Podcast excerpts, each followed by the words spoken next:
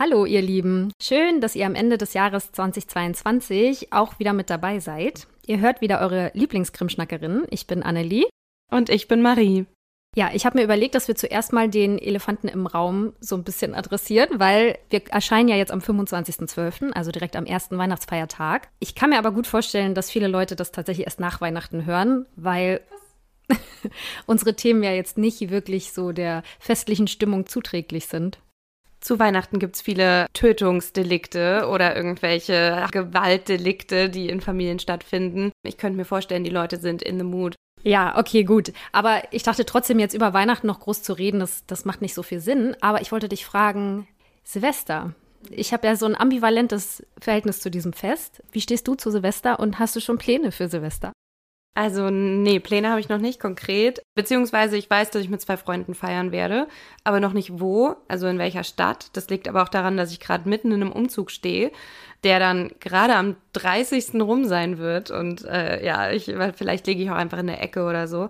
Aber genau, Silvester Finde ich irgendwie ganz schön, so, also wenn man es jetzt so als Jahreszeit sieht, in der man nochmal reflektiert, wie war das vergangene Jahr, was habe ich erlebt, was habe ich erreicht, mit wem habe ich irgendwie vielleicht auch schöne Momente gehabt oder was will ich im nächsten Jahr anders machen. Also so nutze ich das eigentlich immer, dass ich auch so ein bisschen, ja, mir die Zeit dafür nehme und mich vielleicht auch mal mit Freunden oder Familie oder so darüber austausche. Was ich überhaupt nicht gerne mag, ist die ganze Böllerei. Und da sind mir jetzt bestimmt ganz viele Leute böse. Aber ohne Witz, ich bin dabei schon mehrfach fast verletzt worden. Das ist egal, wo ich hingehe. Und ach, keine Ahnung. Ich habe schon so viel blöde Sachen und so fast wäre es schief gegangen mit Silvesterknallern erlebt. Deshalb bin ich da so, ja, sehr ablehnend mittlerweile. Es sieht ganz schön aus, aber ich muss nicht mehr unbedingt mitmachen. Und du? Ja, genau. Also was die Böllerei angeht, das kann ich voll nachvollziehen. Ich bin mega schreckhaft. In meiner Heimatstadt war es auch tatsächlich so, dass dann aus irgendwelchen Fenstern auch noch Dinge geworfen wurden. Gerade wenn du so irgendwie an Hochhäusern vorbeigingst und so. Und deswegen habe ich da schon immer eher Angst vor vor so Feuerwerk. Aber ich meine vor allem so das Fest an sich, weil mhm. ich finde, es ist auf keinem Fest so viel Druck wie auf Silvester.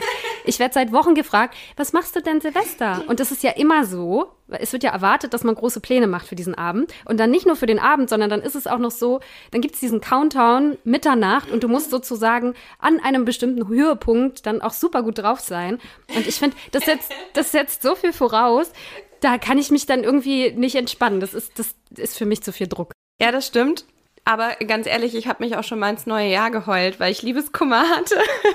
Wer nicht? Ja, deshalb irgendwie ist da für mich mittlerweile überhaupt gar kein Druck mehr, weil ich hatte schon sehr, sehr schöne Feste. Ich hatte aber auch sehr, sehr doofe Feste und irgendwie denke ich mir so, äh, ist doch egal. Mittlerweile ist es für mich einfach nur so ein bisschen mal mit Freunden zusammensitzen und vielleicht was Leckeres essen und ein bisschen quatschen oder so. Natürlich auch vielleicht was trinken. Aber ach, ja, ja, ja, sehe ich eigentlich auch so. Und man verbringt es ja auch meistens irgendwie mit Freunden. Aber ich muss ganz ehrlich sagen, so, ich hätte dieses Jahr richtig Lust, einfach bei mir auf der Couch zu sitzen mit meiner Family und einfach zu chillen.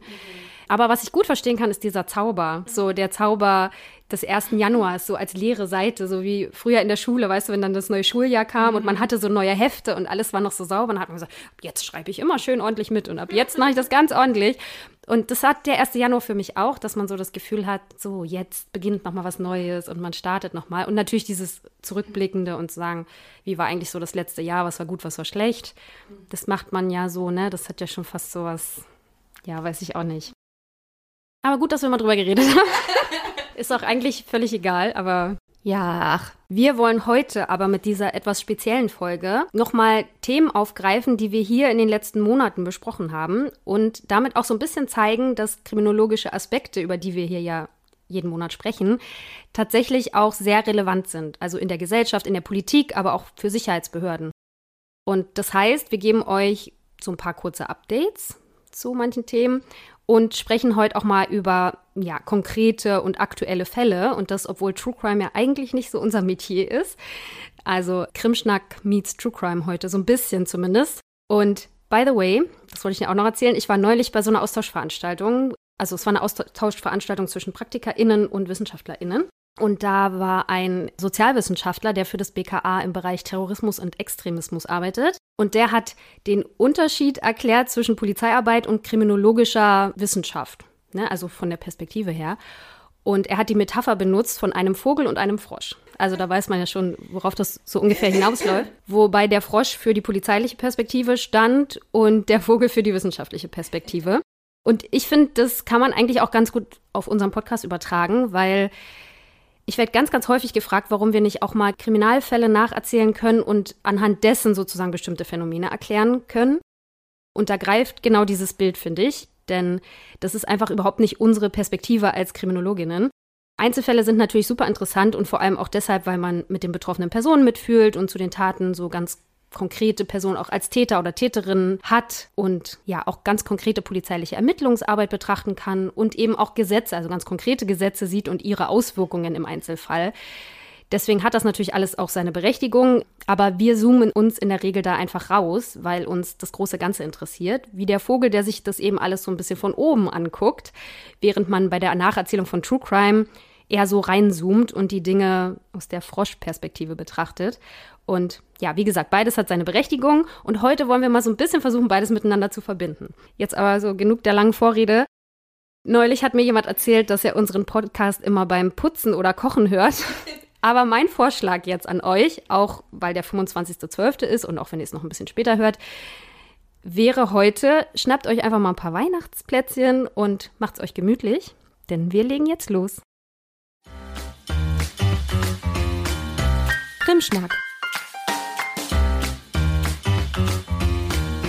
Der Kriminologie-Podcast.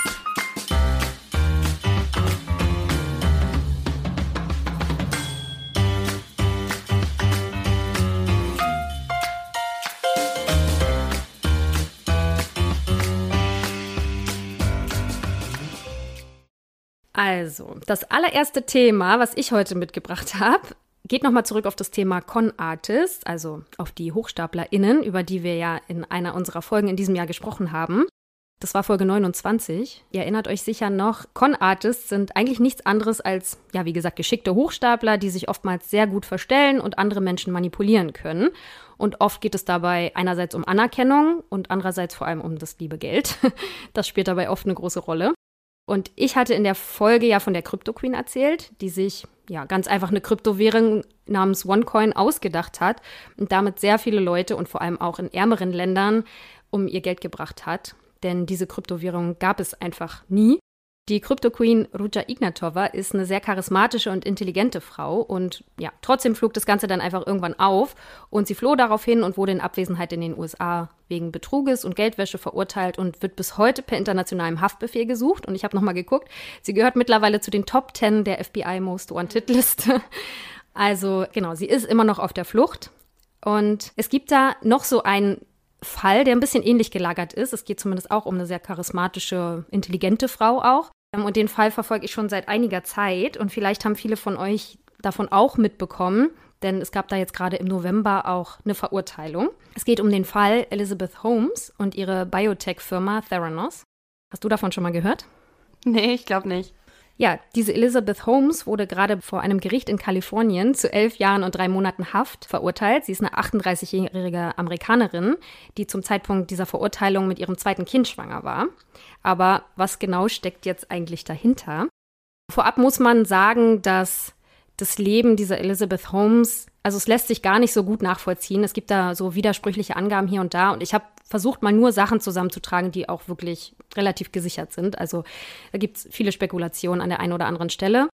Aber fest steht, Elizabeth Holmes, wenn man sie heute so sieht, das ist eine blonde, wie gesagt, 38-jährige Frau. Sie trägt häufig schwarze Rollkragenpullover. Darüber können wir nachher nochmal kurz sprechen, was das mit diesen Rollkragenpullovern auf sich hat. Denn auch Steve Jobs zum Beispiel hat ja auch immer schwarze Rollkragenpullover getragen. Und ich trage heute übrigens auch einen. Ganz zufällig, natürlich. Genau, und Elizabeth Holmes spricht auch mit einer sehr, sehr tiefen Stimme. Also ihre Eltern und ihre Bekannten sagen, sie hat schon immer so gesprochen, aber viele ihrer Mitarbeitenden meinten, dass sie eigentlich mit einer anderen Stimme spricht, aber in Medieninterviews und so immer mit einer sehr tiefen Stimme und so bei Konferenzen auch. So, das erstmal vorab. Sie galt als erste weibliche Selfmade-Milliardärin der Welt und galt auch schon in sehr jungen Jahren als sehr ambitioniert. Sie stammt aus einer sehr wohlhabenden Familie. Ihr Vater Christian Holmes war Vizepräsident der Elektrofirma Enron. Diese Firma ja, ist berühmt berüchtigt. Also da gab es einen Skandal um einen massiven Buchhaltungsbetrug und deswegen ging diese Firma dann insolvent. Im Anschluss daran arbeitete er aber für verschiedene Regierungsbehörden. Und ihre Mutter, Noelle Holmes, war Mitarbeiterin im Kongressausschuss. Also der Familie mangelt es zumindest an Geld erstmal nicht. Das nur so zum Hintergrund. Elizabeth war eine sehr, sehr gute Schülerin und konnte so auf die prestigereiche Stanford University gehen, um dort Chemie-Ingenieurwesen zu studieren. Und schon im ersten Jahr an der Uni, mit gerade mal 18 wohlgemerkt, meldete sie ihr erstes Patent für ein Pflaster zur Medikamentengabe an und gründete die Firma Realtime Cures. Ihre selbsterklärten Ziele waren es, die Gesundheitsversorgung zu demokratisieren und Bluttests zu vereinfachen. Sie hatte die visionäre Idee, einen Bluttest zu entwickeln, bei dem man mit nur einem Tropfen Blut hunderte medizinische Tests machen könnte. Ist klar. Genau, und so wie du haben auch sehr, sehr viele ihrer Professoren und auch Mitstudierenden reagiert, weil sie diese Idee für absolut nicht realisierbar hielten.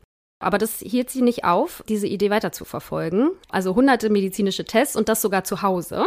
Sie schmeißt dann schließlich 2004 die Uni hin, um sich ganz auf ihr Startup zu konzentrieren, das sie nun in Theranos umbenennt. Theranos ist so eine Wortschöpfung aus Therapy und Diagnose.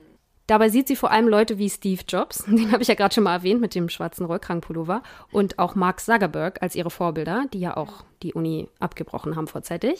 Und ich wollte an der Stelle mal eine Beobachtung mit dir teilen und mich würde sehr interessieren, wie du dazu stehst oder ob du das auch schon so beobachtet hast.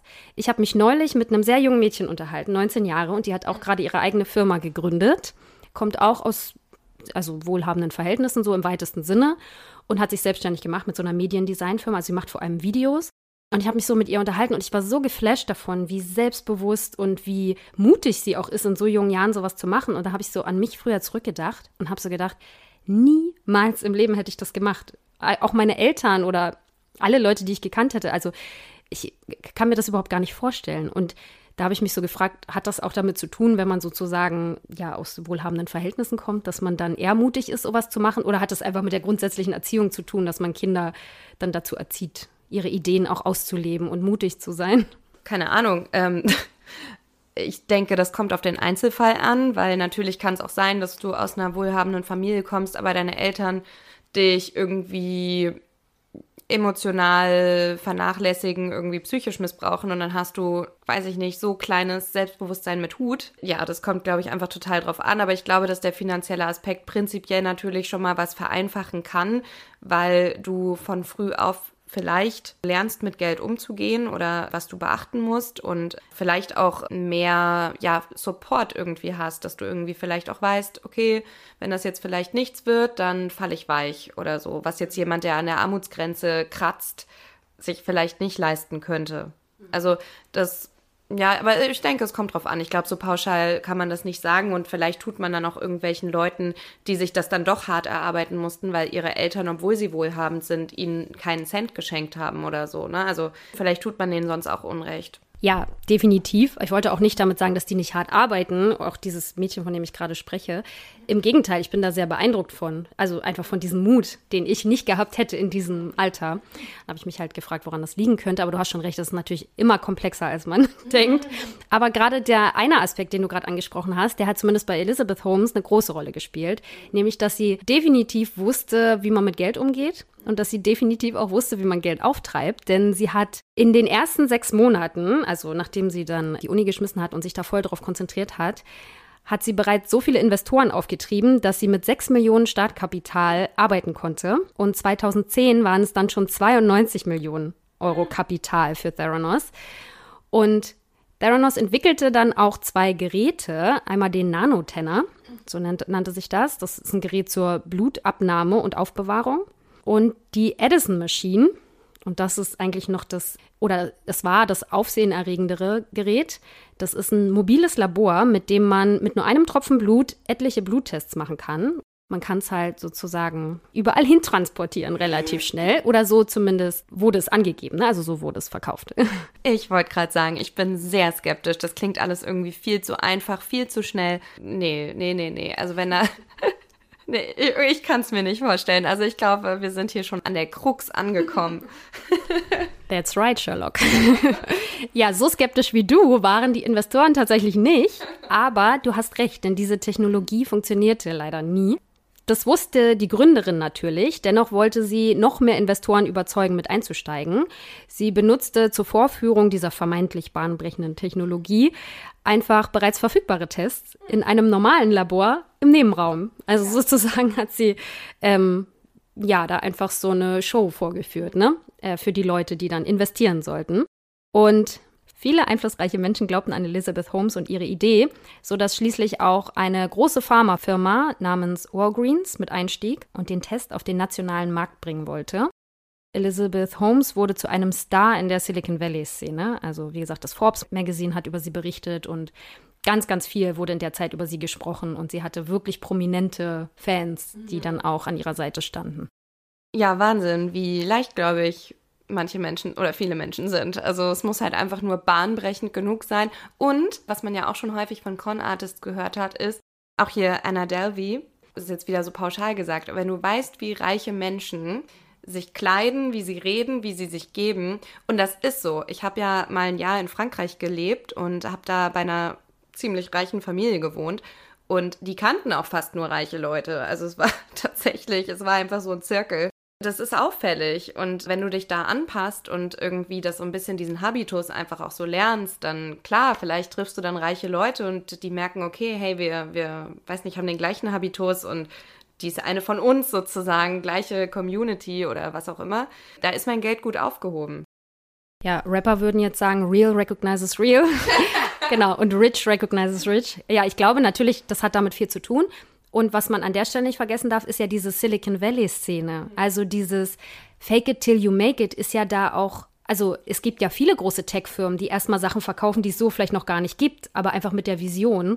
Also ich meine, ganz, ganz viele dieser Leute haben ja mit einer Vision gestartet, ähnlich wie Elizabeth Holmes, nur hat sie das halt mit einem medizinischen Produkt gemacht und das ist schon dann nochmal was anderes. Ja, und genauso hat es Anna Delvey ja auch gemacht. Man muss nur die richtigen Visionen haben, ne? Oder sie den Leuten richtig verkaufen können. Ja, genau. Während viele Leute ihr, wie gesagt, lange vertraut haben, kamen dann aber irgendwann einfach Unstimmigkeiten auf und Mediziner begannen dann Fragen zu stellen.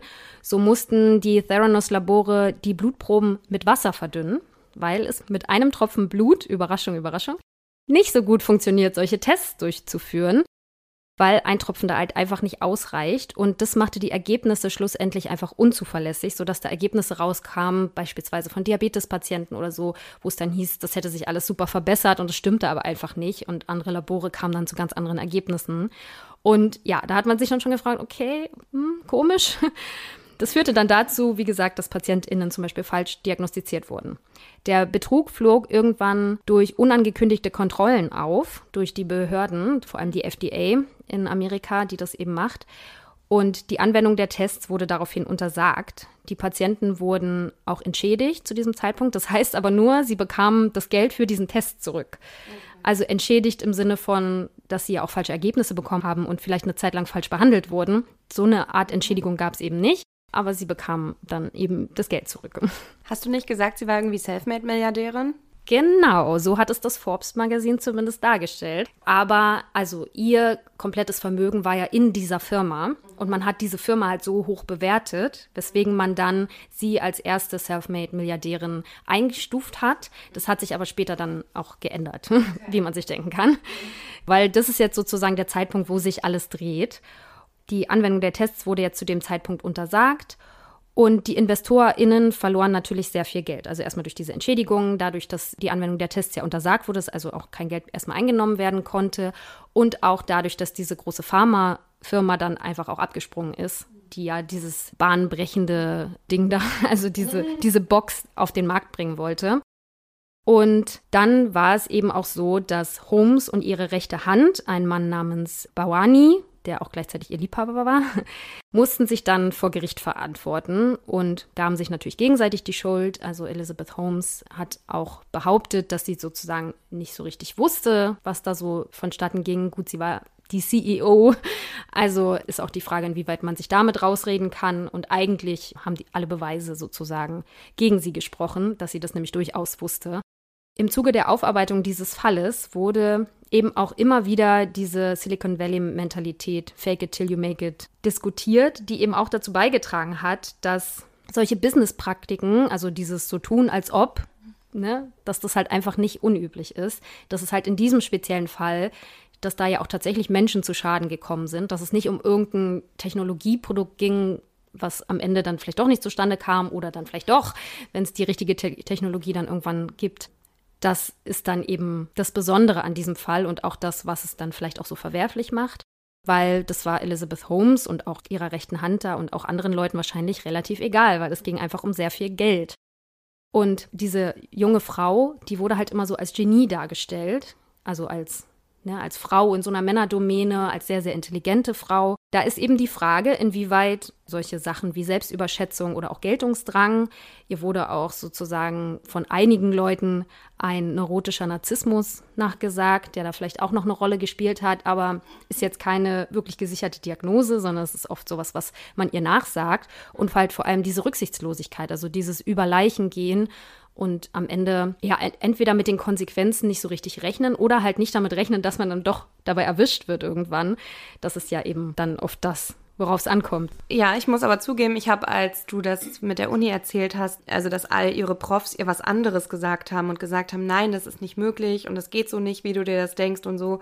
Und sie hält aber daran fest und bricht dann sogar die Uni ab, um sich ganz dieser Idee, von der einfach wirklich Fachleute schon gesagt haben, die das jahrelang schon machen, und sie war 18 oder sowas, also keine Ahnung, von der, also ja, von der Fachleute gesagt haben, dass das nicht gehen wird und sie dann aber sozusagen entscheidet, nein, die haben alle Unrecht, ich habe mit meinen 18 Jahren Recht und ich gründe jetzt diese Firma, das ist ja nicht immer schlecht. Aber es ist zumindest schon mal ein Indiz, das dafür spricht, dass sie eventuell wirklich diesen Narzissmus haben könnte, weil das eben auch so ein Ding bei Narzissmus ist, dass einfach Menschen mit einem bestimmten ausgeprägten Narzissmus nicht falsch liegen können. Es geht nicht so. Die fahren dann halt auch über eine nicht vorhandene Straße, einfach nur weil sie der Meinung sind, nein, aber hier müsste eine Straße sein und das ist der beste Weg. So, dann, dann fahren sie halt durch die Walachei und bringen dabei ihre Kinder in Gefahr oder was. Das habe ich jetzt einfach so eine Anekdote aus einem Buch von einem Psychiater, ich weiß gerade den Namen nicht, aber das Buch heißt Gestatten, ich bin ein Arschloch. Und es ist ein Psychiater, der selbst Narzisst zu sein scheint und aber auch jahrelang Narzissten behandelt hat. Und ich finde es sehr cool, das Buch. Und äh, das ist so eine Anekdote, die er aus einer Therapiesitzung von einem waschechten Narzissten erzählt hat.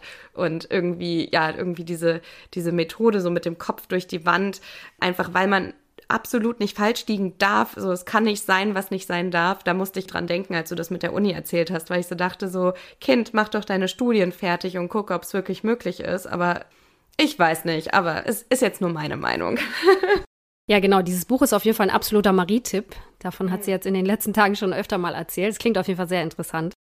Ja, was in diesem Fall Elizabeth Holmes halt auch ganz viel diskutiert wurde, war, inwieweit sie tatsächlich auch Investoren manipuliert hat, da rein manipuliert hat oder ob es nicht auch ganz viel mit der Gier der Leute zu tun hat, weil es ja immer dieses, du darfst das neueste Ding nicht verpassen. Ne? Du musst sozusagen auf den Zug aufspringen, während er noch anläuft, sodass du am Ende möglichst viel Gewinn damit machst und so. Das ist ja auch diese Silicon Valley Culture und dieses aus Angst davor, irgendwas zu verpassen, dann schnell in sowas Geld investieren, wo man meint, das könnte das nächste große Ding sein. Ja, das stimmt, weil du ja auch vor allem im medizinischen Bereich wirklich richtig viel Geld machen kannst, wenn du da irgendwas Neues irgendwie entdeckt hast. Und wenn das dann legit ist, dann bist du halt wirklich reich. Also hast du ausgesorgt. Ja, genau. Deswegen, es spielen bei diesem Fall, glaube ich, viele Faktoren eine Rolle. Aber es ist auf jeden Fall auch so ein typischer Con-Artist-Fall, weil sie ja da wirklich so eine Art Scheme aufgebaut hat, obwohl ihr selber bewusst war, dass es halt nicht funktioniert und es trotzdem nach außen so verkauft hat, als ob, um damit möglichst viel Geld zu verdienen. Ich werde euch in die Shownotes auf jeden Fall auch einige Quellen tun, also wenn ihr da Interesse dran habt. Es gibt auf jeden Fall einen ganz guten Podcast auch von dem Time Magazine. Genau, Dropout heißt der. Kann man sich auf jeden Fall mal anhören, das ist ganz interessant. Da wird das nochmal ein bisschen im Detail aufgedröselt. Das war sozusagen nochmal so ein Fall für die Con Artist Folge.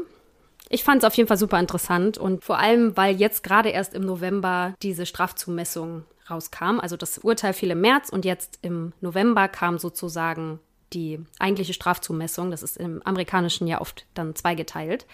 Und deswegen ist es relativ aktuell und ich dachte, ja, ist für euch vielleicht genauso interessant wie für mich. Ich fand es auf jeden Fall auch nochmal sehr spannend. Es ist auf jeden Fall echt ein interessanter Fall und ihr müsst euch das auch mal angucken. Also auch diese Frau, auch du, wenn du nachher mal Zeit hast, einfach mal googeln. So ihr Erscheinungsbild und auch wie sie spricht. Also ich finde, das das hat schon irgendwie auch so ein bisschen was Abstruses.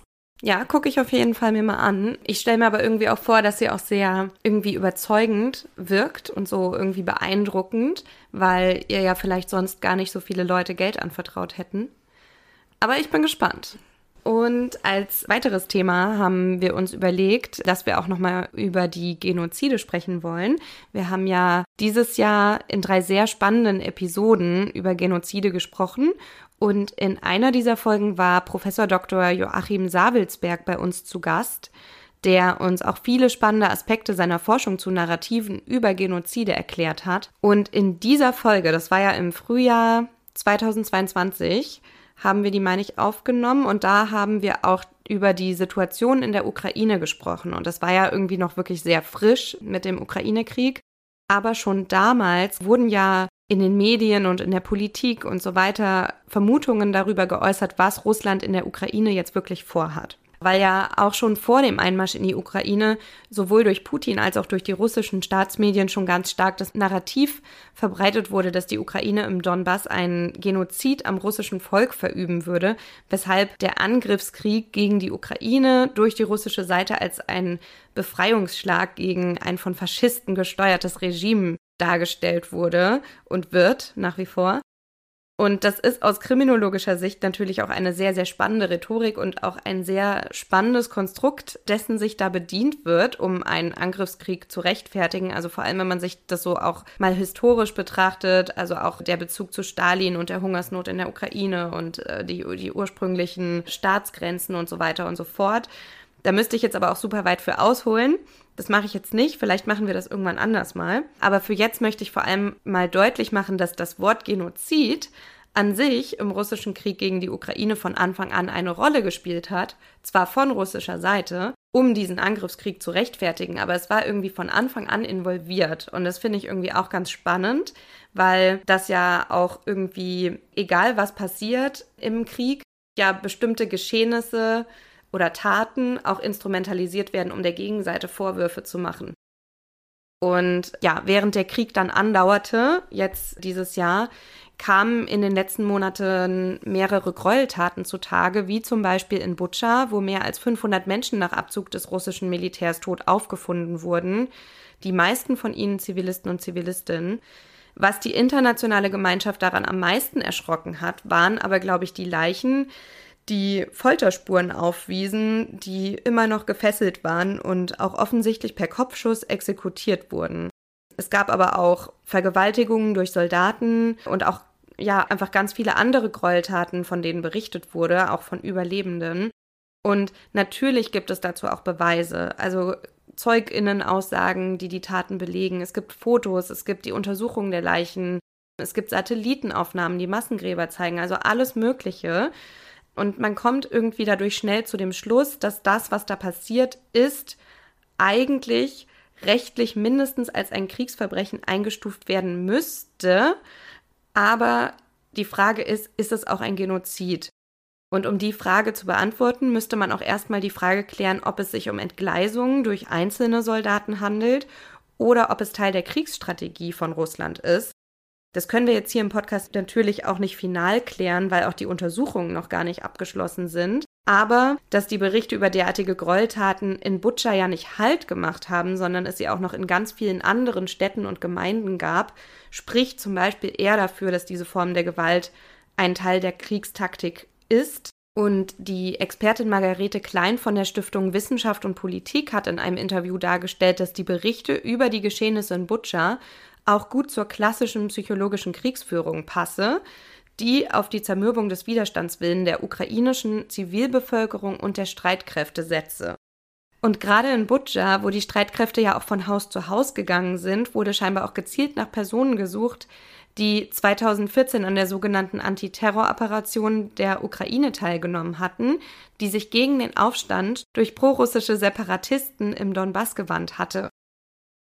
Gerade diejenigen, die Teil der territorialen Selbstverteidigungskräfte der Ukraine sind, werden in der Bevölkerung als die Stützen des ukrainischen Staates gesehen. Und die Suche und Verfolgung solcher Menschen soll Schrecken verbreiten und die Menschen in der Ukraine demoralisieren, was sich dann wiederum auf die Widerstandsfähigkeit im Krieg auswirken würde. Oder könnte. Oder soll.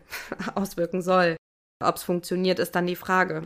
Ein weiterer Aspekt, der für psychologische Kriegsführung sprechen würde, wäre auch der Einsatz der Kämpfer, die dem tschetschenischen Präsidenten Kadyrov direkt unterstellt sind und die für ihre Brutalität bekannt sind. Und die Taten in Butscha, vermutet Expertin Margarete Klein, sind außerdem auch eine Folge der Kriegsbegründung Russlands, dass sie in die Ukraine einmarschiert seien, um das Land zu entnazifizieren. Die russischen Streitkräfte wurden ja in der Ukraine nicht als die Retter in der Not fröhlich und jubelnd empfangen, also die jetzt die arme Bevölkerung nun von den Nazis, die sich in der Regierung befinden, befreien, sondern ja, sie wurden ja unfreundlich natürlich empfangen, weil es ein Angriffskrieg ist. Also wurde das Narrativ angepasst, sodass nicht nur die Führungsriege der Ukraine jetzt von Nazis überlaufen sei, sondern die Nazi-Ideologie hätte sich bis in die Bevölkerung durchgesetzt, was dann im Umkehrschluss das Vorgehen der russischen Armee auch gegen Zivilistinnen rechtfertigen soll. Und bei dem Wort Entnazifizierung ist mir noch eingefallen, dass die russische Regierung selbst ja in einer Rede davon gesprochen hat, eine Deukrainisierung in der Ukraine durchführen zu wollen. Und auch die russischen Propagandakanäle sprechen seit langem offen von dieser Deukrainisierung. Und je nachdem, wie man dieses Wort jetzt versteht oder auslegt, oder je nachdem, was da noch kommt, ist das ja eigentlich mindestens ein geplanter kultureller Genozid, den man auch teilweise sogar schon in russisch besetzten Gebieten beobachten kann, wo dann irgendwie alle Überbleibsel der ukrainischen Gesellschaft, der Kultur etc. unterdrückt und abgeschafft werden sollen. Und auch ukrainische Kinder wurden Berichten zufolge zu Tausenden nach Russland verschleppt, zwangsadoptiert, um sie dort zu russifizieren. Und das ist jetzt auch nur ein wirklich kleiner Ausschnitt, der mir jetzt dazu eingefallen ist. Es gibt noch ganz viele Aspekte, die man zu diesem wirklich komplexen Krieg noch hervorheben könnte und von denen auch viele noch untersucht werden müssen. Also wie gesagt, die Untersuchungen sind da noch lange nicht abgeschlossen, aber da sagt Annelie auch gleich was zu. Aber ich würde es jetzt trotzdem mal bei diesem Ausschnitt bewenden lassen.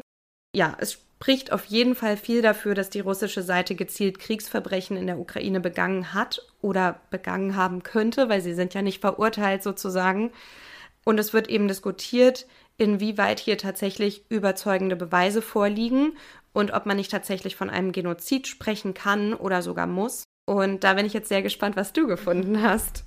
Ja, genau. Wir haben gerade schon im Vorgespräch zu dieser Episode gesagt, dass gerade das ganze Thema Kriegsverbrechen, finde ich, auf jeden Fall fast nochmal eine eigene Folge wert ist. Wir haben ja bisher nur über Genozide gesprochen, was ja sozusagen das schlimmste Verbrechen des Völkerrechts ist. Und es gibt aber viele Arten von Kriegsverbrechen und auch dazu wird ja gerade ermittelt dort in der Ukraine. Ich sag gleich was dazu, wie das gemacht wird.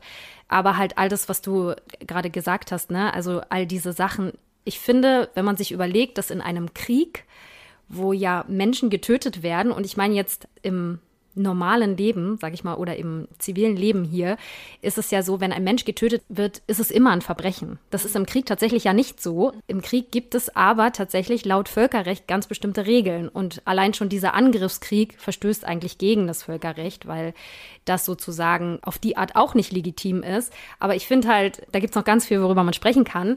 Aber wir wollen uns jetzt mal ein bisschen sozusagen nochmal wieder ein bisschen fokussieren auf das ganze Thema Genozid plant Russland einen Genozid oder verübt Russland bereits in der Ukraine momentan einen Genozid oder eben verschiedene Kriegsverbrechen. Und dazu gibt es unterschiedliche ExpertInnen, die da unterschiedliche Standpunkte vertreten zu einzelnen Aspekten. Aber unser Bundeskanzler Olaf Scholz hat ja vor der UN-Vollversammlung gesagt, die Mörder müssen zur Rechenschaft gezogen werden. Könnte man jetzt sagen, Mörder, gut Völkermörder, oder meint er jetzt sozusagen die Kriegsverbrechen, die dort stattfinden? Und auch unsere Außenministerin Annalena Baerbock hat nach ihrem Besuch in Butscha gesagt, dass die Verantwortlichen auf jeden Fall zur Rechenschaft gezogen werden müssten und dass sich darum die internationale Gemeinschaft kümmern muss. So, und so ist es tatsächlich auch. Und wenn ihr euch noch an unsere Genozidfolge erinnert, nämlich an die allererste, da hat Marie das sehr ausführlich erklärt, es gibt das sogenannte Weltrechtsprinzip und das besagt, dass auch hier in Deutschland Dinge strafrechtlich verfolgt werden können, die weder deutsche Opfer noch deutsche Täter involvieren, noch auf deutschem Boden stattgefunden haben. Und Das ist auch der Grund, warum die deutsche Generalbundesanwaltschaft bereits wegen des Verdachts auf Kriegsverbrechen und Verbrechen gegen die Menschlichkeit ermittelt, aber explizit nicht wegen des Verdachts auf einen Genozid.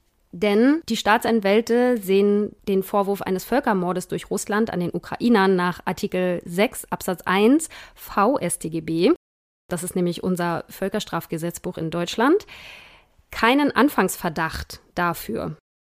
Einer der mitverantwortlichen Staatsanwälte sagte auf einer Tagung im September an der FU Berlin, dass es bisher schlicht keine Anhaltspunkte für die vom Völkermordtatbestand vorausgesetzte Absicht gäbe, die Ukraine als nationale oder ethnische Gruppe ganz oder teilweise zu zerstören. Das sei sozusagen Grundvoraussetzung, dass es diese Absicht gibt. Damit legt die Generalbundesanwaltschaft den Paragraphen sehr eng aus, nach Meinung vieler ExpertInnen. Es gibt durchaus, wie gesagt, ExpertInnen, die einen solchen Verdacht als begründet ansehen, sowohl was die Tötung von Menschen als auch was die systematische Kindesentziehung angeht. Darüber hast du gerade schon gesprochen, denn da gibt es ja Hinweise drauf, dass eben genau sowas stattgefunden hat. Und zwar im Sinne von Deportation und Zwangsadoption. Die UN-Menschenrechtskommission und auch Amnesty International haben dazu Berichte veröffentlicht. An der Stelle vielleicht nochmal ein ganz, ganz kurzer Recap zu unserer Genozid-Folge. Ich weiß, ihr erinnert euch sicher alle noch, aber ich will es nur trotzdem ganz kurz nochmal erwähnen. Das Wort Völkermord ist ja ein bisschen fehlleitend, denn da steckt ja das Wort Mord drin und es hat im Deutschen ja nun mal eine ganz bestimmte Bedeutung, aber im Zusammenhang mit Völkermord geht es nicht nur um den Mord an sich, also nicht zwangsläufig, sondern es geht um die Vernichtung einer bestimmten Gruppe. Und das kann zum Beispiel auch auf kulturelle Art passieren, ne? dass man dieser Gruppe sozusagen ihre Identität nimmt. Wie gesagt, scheint man in Karlsruhe hier aber die vorausgesetzte Zerstörungsabsicht, wie sich das nennt, nicht zu sehen. Die Argumentation ist, Russland wolle erobern, nicht die ukrainische Bevölkerung vernichten.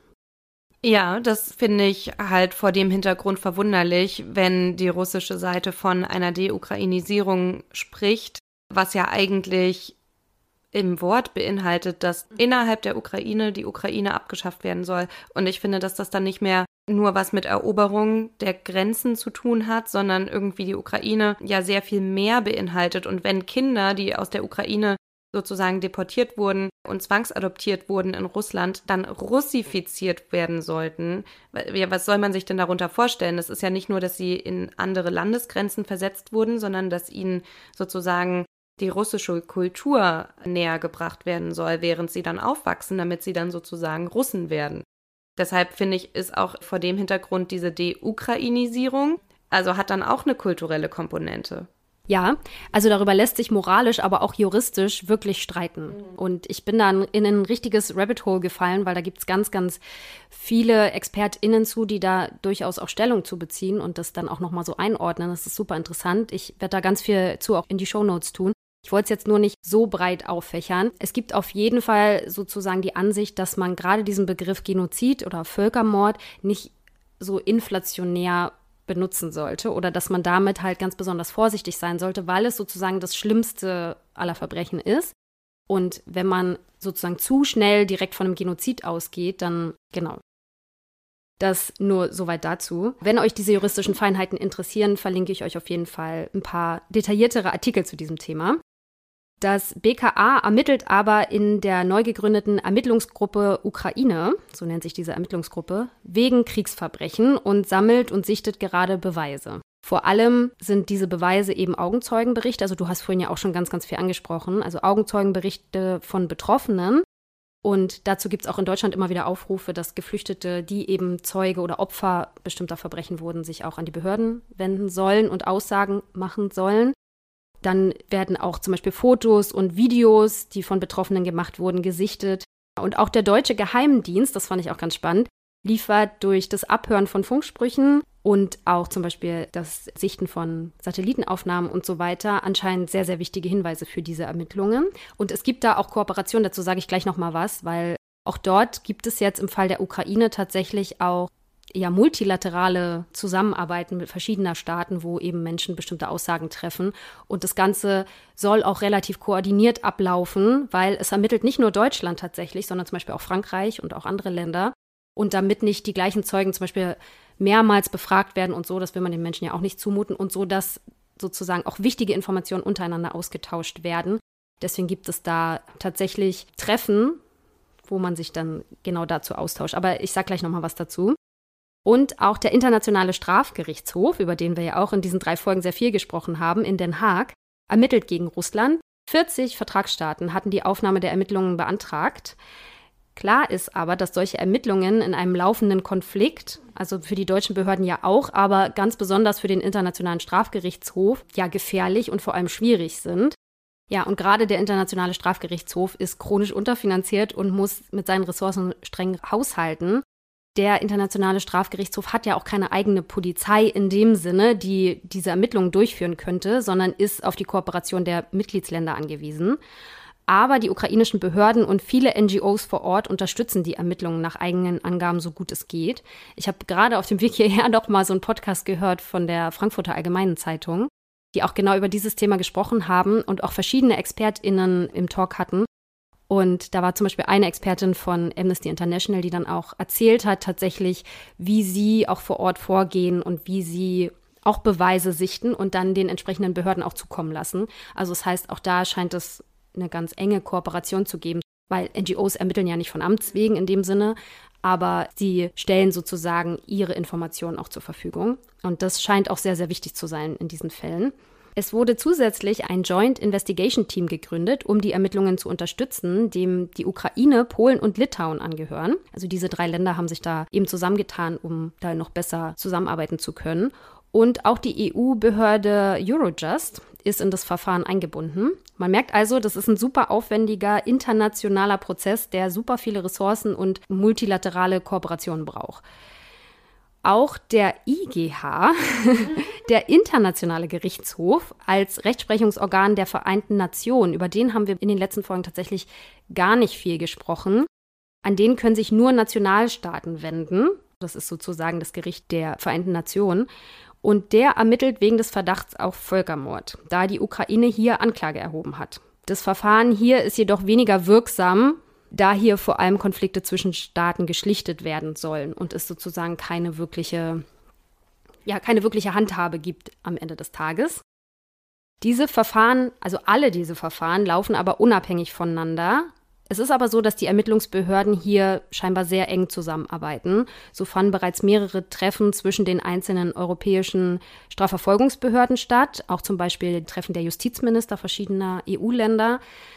Nee, gar nicht. Die Justizminister der G7-Staaten haben sich getroffen, um sich auch genau darüber auszutauschen und um das besser zu koordinieren. Wie gesagt, nicht nur Deutschland ermittelt eigenständig, sondern auch andere Länder. Und deswegen ist eben so eine Koordination besonders wichtig. Fest steht aber, diese Verfahren werden wegen der Komplexität noch einige Zeit in Anspruch nehmen. Also es wird wahrscheinlich noch einige Zeit dauern, bis man da wirklich auch drüber sprechen kann, was da die Ergebnisse waren. Noch ist Putin zwar als Staatsoberhaupt immerhin gegen die Anklage ausländischer Gerichte immun, aber spätestens nach seinem Ausscheiden aus dem Amt könnte er theoretisch tatsächlich dann sich vor Gericht verantworten müssen. Das hängt aber sehr, sehr stark davon ab, erstens, wie dieser Konflikt ausgeht, was danach passiert, auch wer am Ende gewinnt, wenn man davon Gewinnen sprechen kann, aber wer am Ende obsiegt sozusagen und wie am Ende Russland dann auch mit diesen Leuten, also mit Putin, mit dem Außenminister und so weiter, also mit den Verantwortlichen umgeht, ob sie sie dann ausliefern würden oder ob sie sie dann vor eigene Gerichte stellen oder ob es einfach gar keine Strafverfolgung gibt für etwaige Kriegsverbrechen. Das ist ja immer sehr unterschiedlich. Nur als kleine Randnotiz, ich fand es ganz interessant, der Podcast Zeitverbrechen hat im November eine Folge veröffentlicht, in der es um den Prozess vor einem deutschen Gericht ging, wegen des Völkermordes an den Jesiden. Ich fand die Folge ganz interessant. Also wenn man da ein bisschen tiefer eintauchen möchte, wie auch Gerichte dann sowas verhandeln und wie, wie Urteile da auch ausfallen können, kann man sich den auf jeden Fall sehr gut anhören, kann ich empfehlen. Der heißt Das Kind in der Sonne. Es ist tatsächlich aber sehr verstörend, das nur als Warnung, weil es ist tatsächlich, finde ich, auch ein grausamer Fall. Und wie gesagt, den FAZ-Podcast würde ich auch nochmal empfehlen, weil da wirklich verschiedene ExpertInnen zu Wort kommen, unter anderem auch ein Militärexperte, der da auch nochmal eine ganz eigene Einschätzung gibt. Und darüber hast du vorhin auch schon gesprochen, dass es nämlich gerade bei diesen Ermittlungen zu Kriegsverbrechen auch auf bestimmte Faktoren ankommt, wie zum Beispiel eine Schuldfähigkeit. Also darüber habe ich vorher echt noch nie nachgedacht, dass diejenigen, die in so einem Krieg handeln, also die Kommandeure vor allem, die ja die Befehle erteilen, sich in diesen Momenten auch der Schuld bewusst sein müssen. Also dass ihnen bewusst sein muss, dass sie da gerade was tun, was gegen das Völkerrecht verstößt. Dann geht es ja zum Beispiel auch darum, ob es sich um Einzelfälle handelt, also beispielsweise diese Vergewaltigung hinter den Frontlinien, davon hat er zum Beispiel gesprochen, ob das jetzt einzelne Soldaten sind, die da über die Stränge schlagen oder ob das tatsächlich was Systematisches ist und was Angeordnetes und so weiter. Das macht einen großen Unterschied.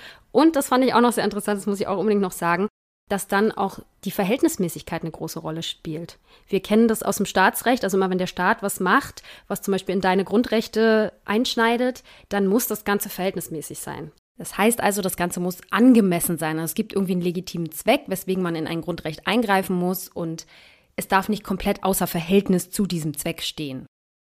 Normalerweise. So, jetzt muss man sich aber vorstellen, dass bei so einem Krieg der Zweck ja ist, diesen Krieg zu gewinnen. Und alle Maßnahmen, die man ergreift, müssen sozusagen diesem Zweck dann angemessen sein, also im Verhältnis stehen.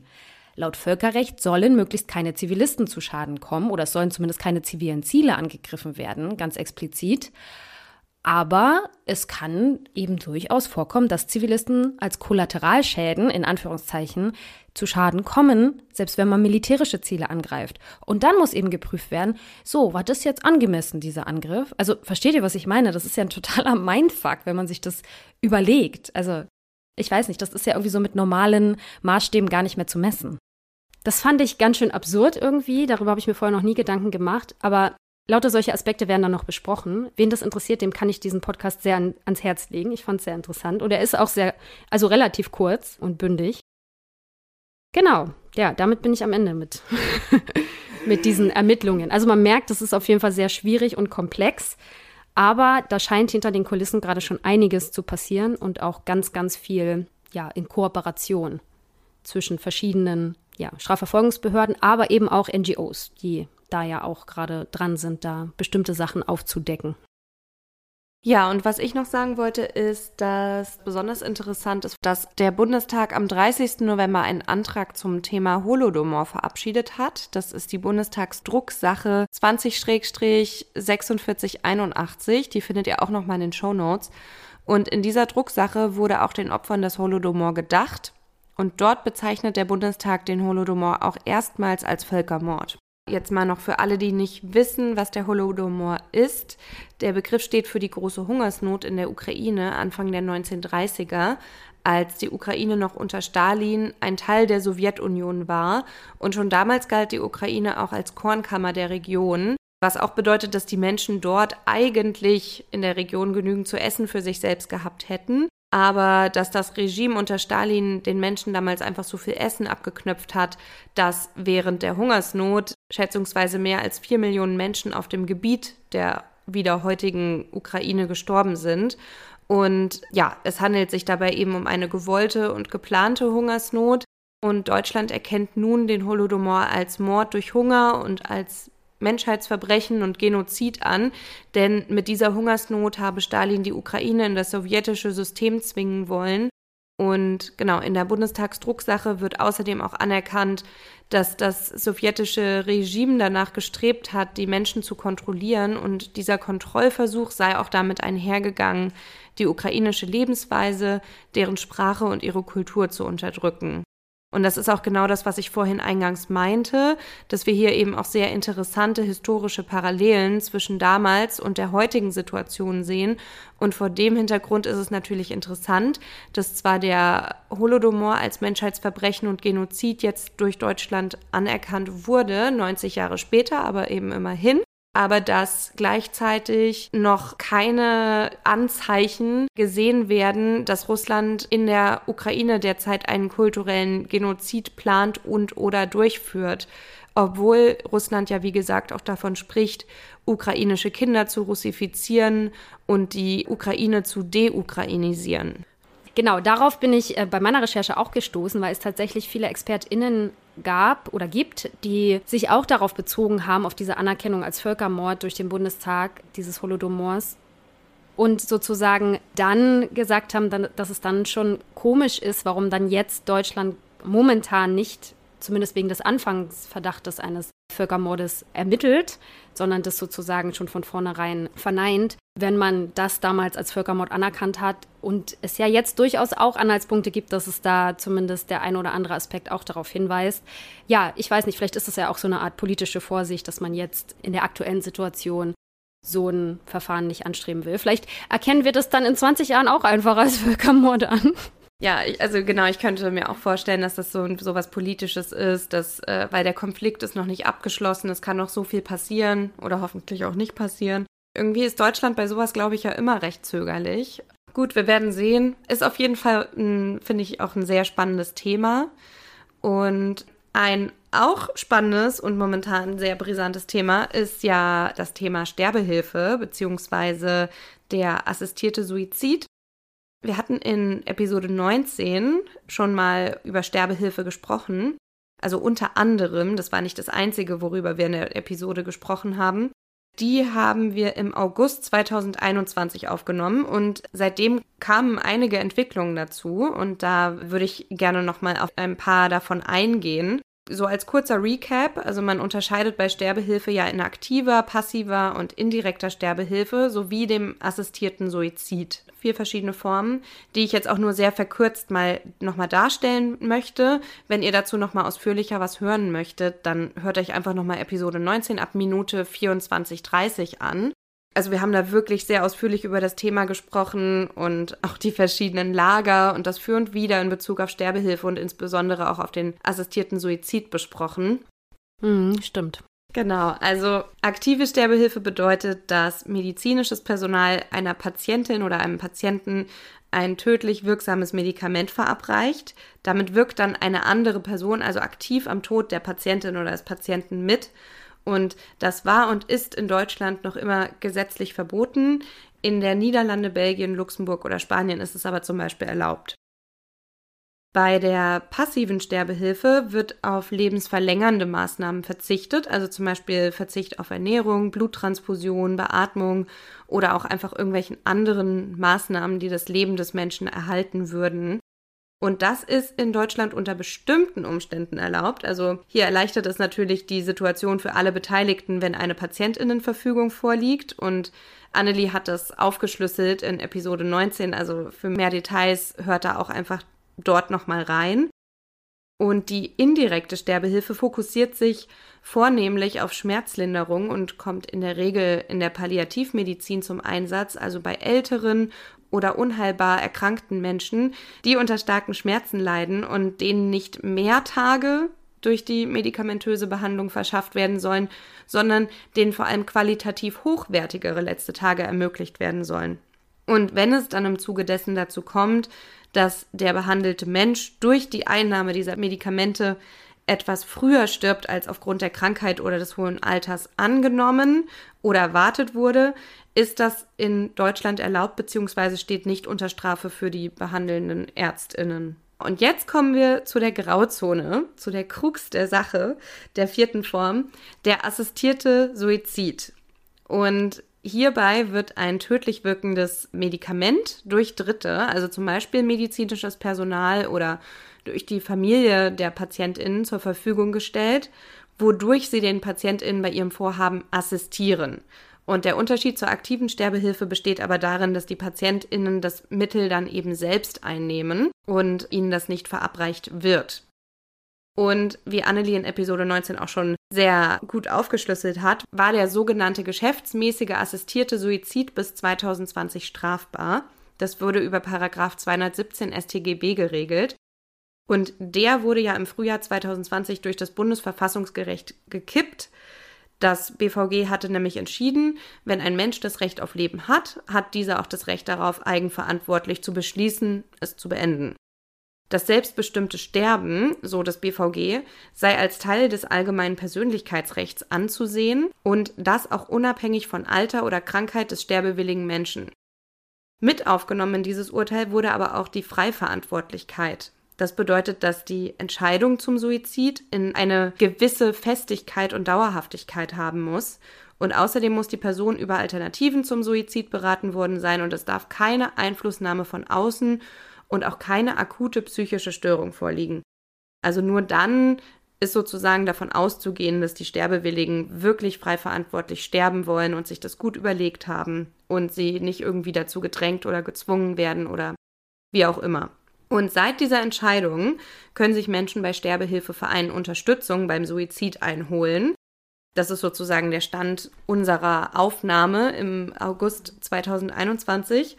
Doch das BVG verwies gleichzeitig auch in, in dem Urteil, dass der Lebensschutz für das allgemeine gesellschaftliche Interesse auch von Belang ist. Also der Gesetzgeber wurde aufgefordert, ein Konzept zu entwerfen, wie man den Sterbewilligen einerseits den Zugang zum selbstbestimmten Sterben garantieren und andererseits das allgemeine Interesse wahren kann, also dass man der Allgemeinheit garantieren kann, dass es sich bei der assistierten Sterbehilfe um wohl überlegte und informierte Entscheidungen von einzelnen Personen handelt. Und die konkrete gesetzliche Grundlage für den assistierten Suizid stand also nach dieser Entscheidung noch aus und wurde auch lange irgendwie, sind zumindest Vorwürfe, ja, verschleppt Dadurch hatte man zu dem Zeitpunkt auch den Zugang zu den Betäubungsmitteln für Sterbewillige noch nicht final geklärt.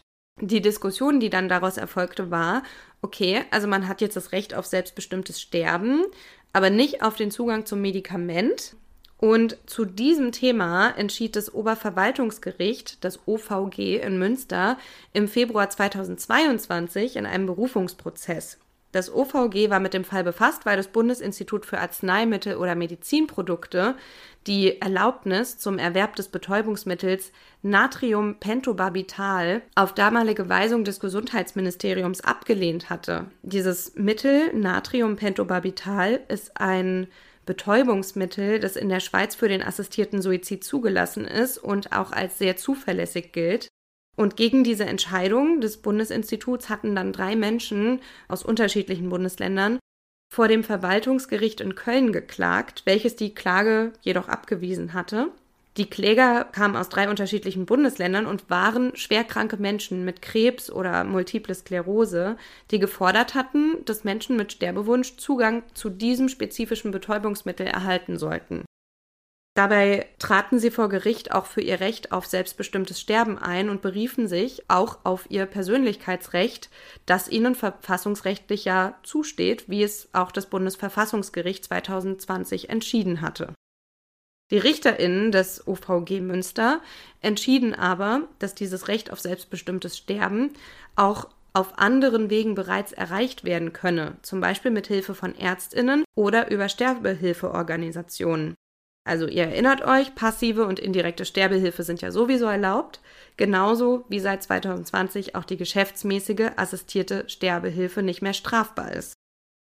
Die Richterinnen argumentierten, dass im Zuge dieser Möglichkeiten andere Möglichkeiten als das geforderte Betäubungsmittel zur Verfügung stünden. Man könne auch mit einer Kombination aus bereits zugelassenen Mitteln das gleiche Ziel, also den Tod, erreichen. Das Gericht, also das OVG, verwies aber auch darauf, dass die Politik hier den gesetzlichen Rahmen neu regeln müsse, was ja eigentlich vorher schon klar war, seit 2020. Sie haben sich einfach nur sehr viel Zeit gelassen, also die Politik hat sich einfach nur sehr viel Zeit gelassen. Und das ist natürlich auch Zeit, die todkranke Menschen leider auch nicht haben, was auch einer der Kläger vor dem OVG nochmal betont hat, weil er auch gesagt hat, dass er ganz viele Todkranke kennt, die einfach die Zeit nicht haben, um auf eine neue Rechtsprechung zu warten und er das irgendwie sehr zynisch findet, weil diese Menschen halt sterben. Sie wissen, sie sterben, aber sie kriegen das Mittel nicht, das ihnen ermöglicht, unter den Umständen zu sterben, die sie sich wünschen. Und jetzt ganz subjektiv, finde ich, hat er da auch recht. Das ist irgendwie zynisch es ist irgendwie, es hat so einen komischen Beigeschmack, aber es ist auch klar, dass natürlich alles sehr gut abgewogen werden muss, weil die Politik durch ein neues Gesetz nicht nur für Einzelfälle entscheidet, sondern eben eine große Masse an Möglichkeiten und Fällen in Betracht ziehen muss, die eintreten könnten, damit dann eben auch Rechtsklarheit am Ende besteht. Also bis Stand Februar 2022 war der Staat also schon mal nicht verpflichtet, tödliche Medikamente zur Verfügung zu stellen. Bis dieser gesetzliche Rahmen neu geregelt ist, könnten Sterbewillige dem OVG Münster zufolge Ärztinnen aufsuchen oder auch Sterbehilfevereine, die ihnen bei ihrem Vorhaben mit Hilfe anderer Medikamente helfen könnten. Ein Problem, habe ich jetzt bei meiner Recherche gelesen, kann dabei aber auch der Willen der Ärzteschaft darstellen, weil die maßgebliche Aufgabe von Ärztinnen eigentlich ist, Leben zu retten. Deshalb ergreifen viele den Beruf. Und viele Ärztinnen weigern sich scheinbar, todbringende Medikamente zu verschreiben. Was dann natürlich den Zugang zum selbstbestimmten Sterben für Sterbewillige wieder erschwert.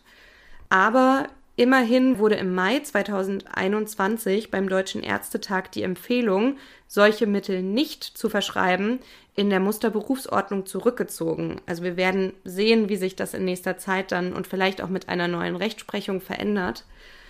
KritikerInnen warnen aber dennoch, dass wenn man die Ärzteschaft hier in die Pflicht nimmt, diese Mittel herauszugeben, man bei einer Art Dienstleistungsmedizin landen könnte, die dann, so wie ich die Befürchtung verstanden habe, dazu führen könnte, dass sich mehr Menschen das Leben nehmen könnten, denen man vielleicht auf anderem Wege noch hätte helfen können.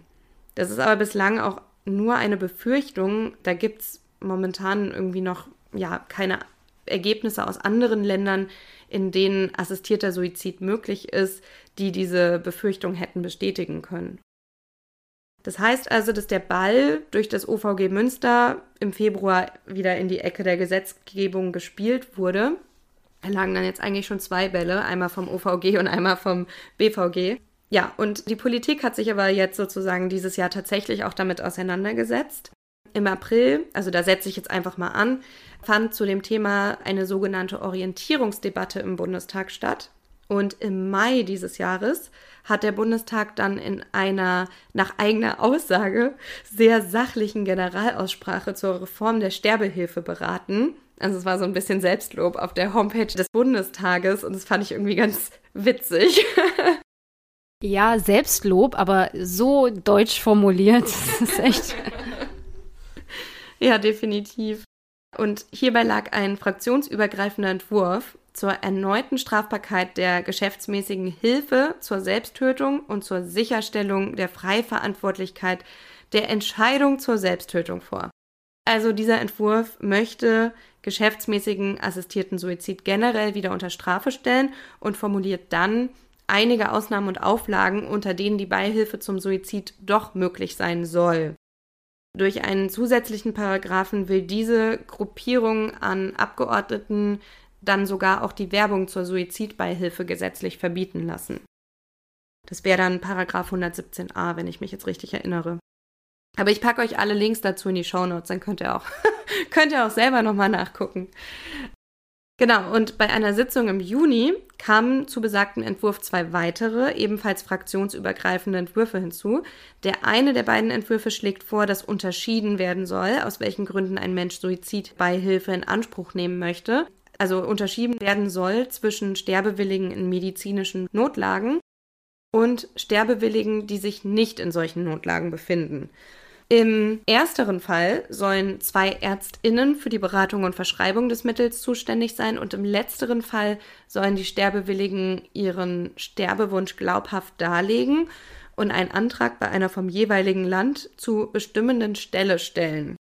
Genau, also diese ja, Abgeordnetenvereinigung, nenne ich es jetzt mal, ist auf jeden Fall scheinbar dagegen, die Suizidbeihilfe per se wieder strafbar zu machen, weil das auch zu große Hürden für die Betroffenen aufwerfen würde. Weil ja dann ansonsten auch irgendwie direkt äh, mit drei Jahre Freiheitsstrafe gedroht würde, wenn man assistiert und so weiter. Ne? Also der dritte Entwurf ist am liberalsten, weil er vorschlägt, dass Sterbewilligen flächendeckend und bundesweit ein umfassendes Beratungsangebot zur Verfügung gestellt werden soll. Es solle echte Anlaufstellen und konkrete Hilfe angeboten werden. Und also diesen Entwurf und den zweiten eint, dass ihre Regelungsvorschläge beabsichtigen, Sterbewilligen eine ja wirklich umfassende Beratung zukommen zu lassen und ihnen, wenn der Sterbewunsch weiterhin besteht, dann auch den Zugang zu den tödlich wirksamen Medikamenten zu ermöglichen. Die Voraussetzung jetzt im dritten Entwurf ist dafür eine Beratung in einer staatlich anerkannten Beratungsstelle und in diesem Entwurf ist dann auch genau geregelt, wie diese Beratungsstelle sozusagen ausgestaltet sein soll. Ja, das erinnert mich an das Vorgehen bei Abtreibungen oder an die gesetzlichen Regelungen, weil da ist es ja, wenn ich mich nicht täusche, ähnlich, oder? Ja, ich finde das Thema auch ähnlich brisant wie Abtreibung. Ne? Also sobald es um Leben und Tod geht und wer jetzt was darf oder ob jemand leben darf oder soll oder muss oder nicht. Nur mit dem Unterschied natürlich, dass wir jetzt hier also in der Regel erwachsene Menschen haben, die eben ja dann eben ausdrücken können, was sie wollen und was sie nicht wollen. Das ja, kann ja jetzt ein drei Wochen alter Fötus oder sechs Monate alter noch nicht. Genau, und diese drei Entwürfe wurden im Anschluss an die Debatte dann gemeinsam mit einem fraktionsübergreifenden Gruppenantrag in den federführenden Rechtsausschuss überwiesen. Also es klingt alles unglaublich sperrig, wie immer. Das ist irgendwie echt heftig. Also es wurde an den Rechtsausschuss überwiesen, alle drei Anträge. Und jetzt am 28. November, also auch wieder nur vor einigen Wochen, wurde dann in einer öffentlichen Anhörung des Rechtsausschusses über diese mögliche Neuregelung debattiert. Und da kamen dann eben Abgeordnete, aber eben vor allem auch die Sachverständigen, die eingeladen waren, zu Wort. Und der erste Teil der Anhörung setzte sich intensiv mit den drei Entwürfen auseinander. Und danach hat man sich noch im Rahmen der Anhörung mit einem Antrag zur Suizidprävention auseinandergesetzt. Und gerade dieser Antrag zur Suizidprävention hat auch für viel Zuspruch gesorgt der steht ja eigentlich sozusagen losgelöst von diesen anderen drei Anträgen im Raum, weil durch eben auch sehr viele Abgeordnete gefordert wurde, dass man eben auch die Suizidprävention noch mehr fördern müsse. Und auch so Patientenschutzorganisationen haben eben auch an diesen drei Gesetzentwürfen viel Kritik geäußert, nachdem die sozusagen veröffentlicht wurden, weil bemängelt wurde, dass die Suizidprävention in diesen Entwürfen zu kurz käme. Und auch der Schutz vor Fremdbestimmungen müsse einfach besser gewährleistet sein, was momentan noch nicht der Fall ist. Und sie fordern auch, dass Suizidbeihilfe gegen Geld komplett verboten werden müsse. Ja, von anderen wurde gefordert, das Handeln jedes einzelnen Sterbehelfenden strafrechtlich in den Fokus zu rücken, sodass diese Menschen, die dann sozusagen assistieren würden, persönlich zu garantieren hätten, dass die Entscheidung frei vom Druck durch Dritte getroffen werde. Und da dachte ich wieder, gut, das würde, glaube ich, wieder sehr hohe Hürden schaffen. Ich muss es ja zum Glück nicht entscheiden, aber ja, das ist halt so immer das Für und Wider. Und weitere KritikerInnen fordern, dass die Suizidprävention eben wirklich dringend gestärkt werden müsse, bevor die Suizidbeihilfe rechtlich verankert wird. Und die drei Entwürfe des Bundestages orientieren sich da, also ist eine Kritik, deshalb das da, mehr daran, wie Menschen ihr Leben beenden, anstatt wie man sie davon abhalten könnte. So, ja, das steht halt im Titel des, Ant äh, des Entwurfs. Genau, aber da herrscht einfach gerade noch ein sehr großes Battle zwischen Selbstbestimmung und Lebensschutz und ich musste da eben auch an das Thema Abtreibung denken, weil das einfach fast genauso brisant ist und es gibt einfach diese extremen Lager und man muss dann wieder versuchen, irgendeine Art Kompromiss zu finden. Ja, genau. Und am Ende des Tages ist es ja vor allem eine moralische Entscheidung, ne? Und ich meine, darüber sich als Gesellschaft einig zu werden, und ich meine, so ein Gesetzgeber oder die gesetzgebenden Personen, die sich dann darüber, die dann darüber debattieren müssen, es ist ja darüber einen Konsens zu finden oder was zu finden, was dann ja mehr oder weniger alle irgendwie oder die Mehrheit der Menschen dann auch gut finden. Mhm.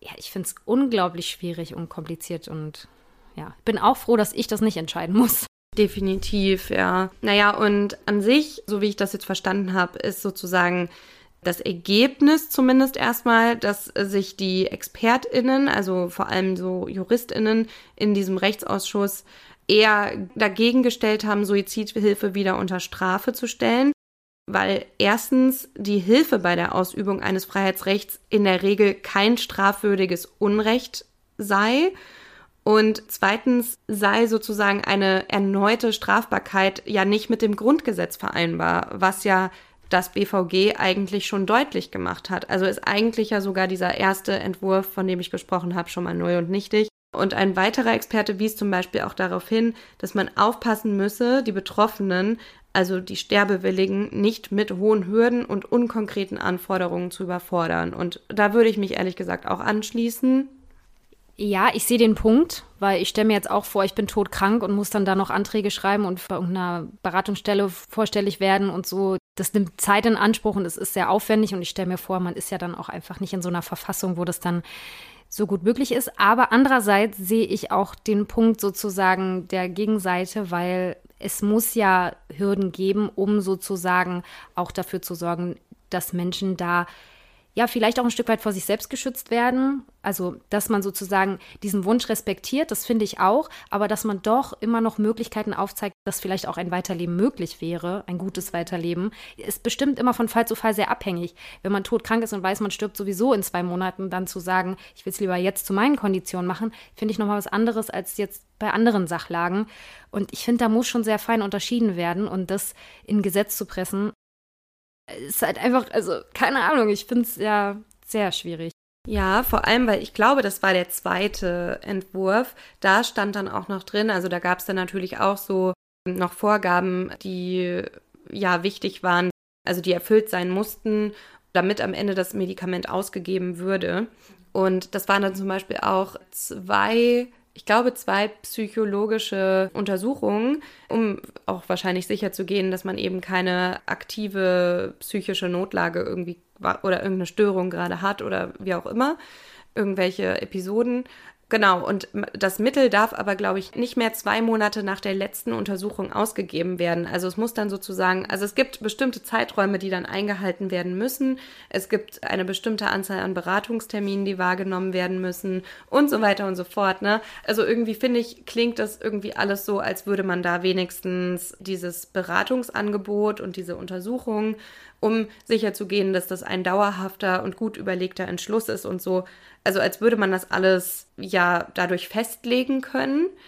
Aber weil du gerade meintest, wenn das jetzt jemand ist, der vielleicht in zwei Monaten eh tot ist, dann hat die Person ja quasi einfach Pech gehabt, weil sie dann zu kurz lebt, um dieses ganze Antragsverfahren noch durchzustehen. Ja, genau, daran musste ich auch denken. Also einerseits klingt es, als würde das Sterben dann sehr bürokratisch werden irgendwie, ja. also dieser ganze Prozess und so. Andererseits ist es verständlich, vielleicht gibt es ja auch Möglichkeiten, dann so Verfahren zu beschleunigen, mhm. wegen akuter Sachlagen oder was auch immer. Mhm. Aber ganz generell ist es einfach ein schwieriges Thema und ich glaube, man wird da niemals jedem Einzelfall gerecht.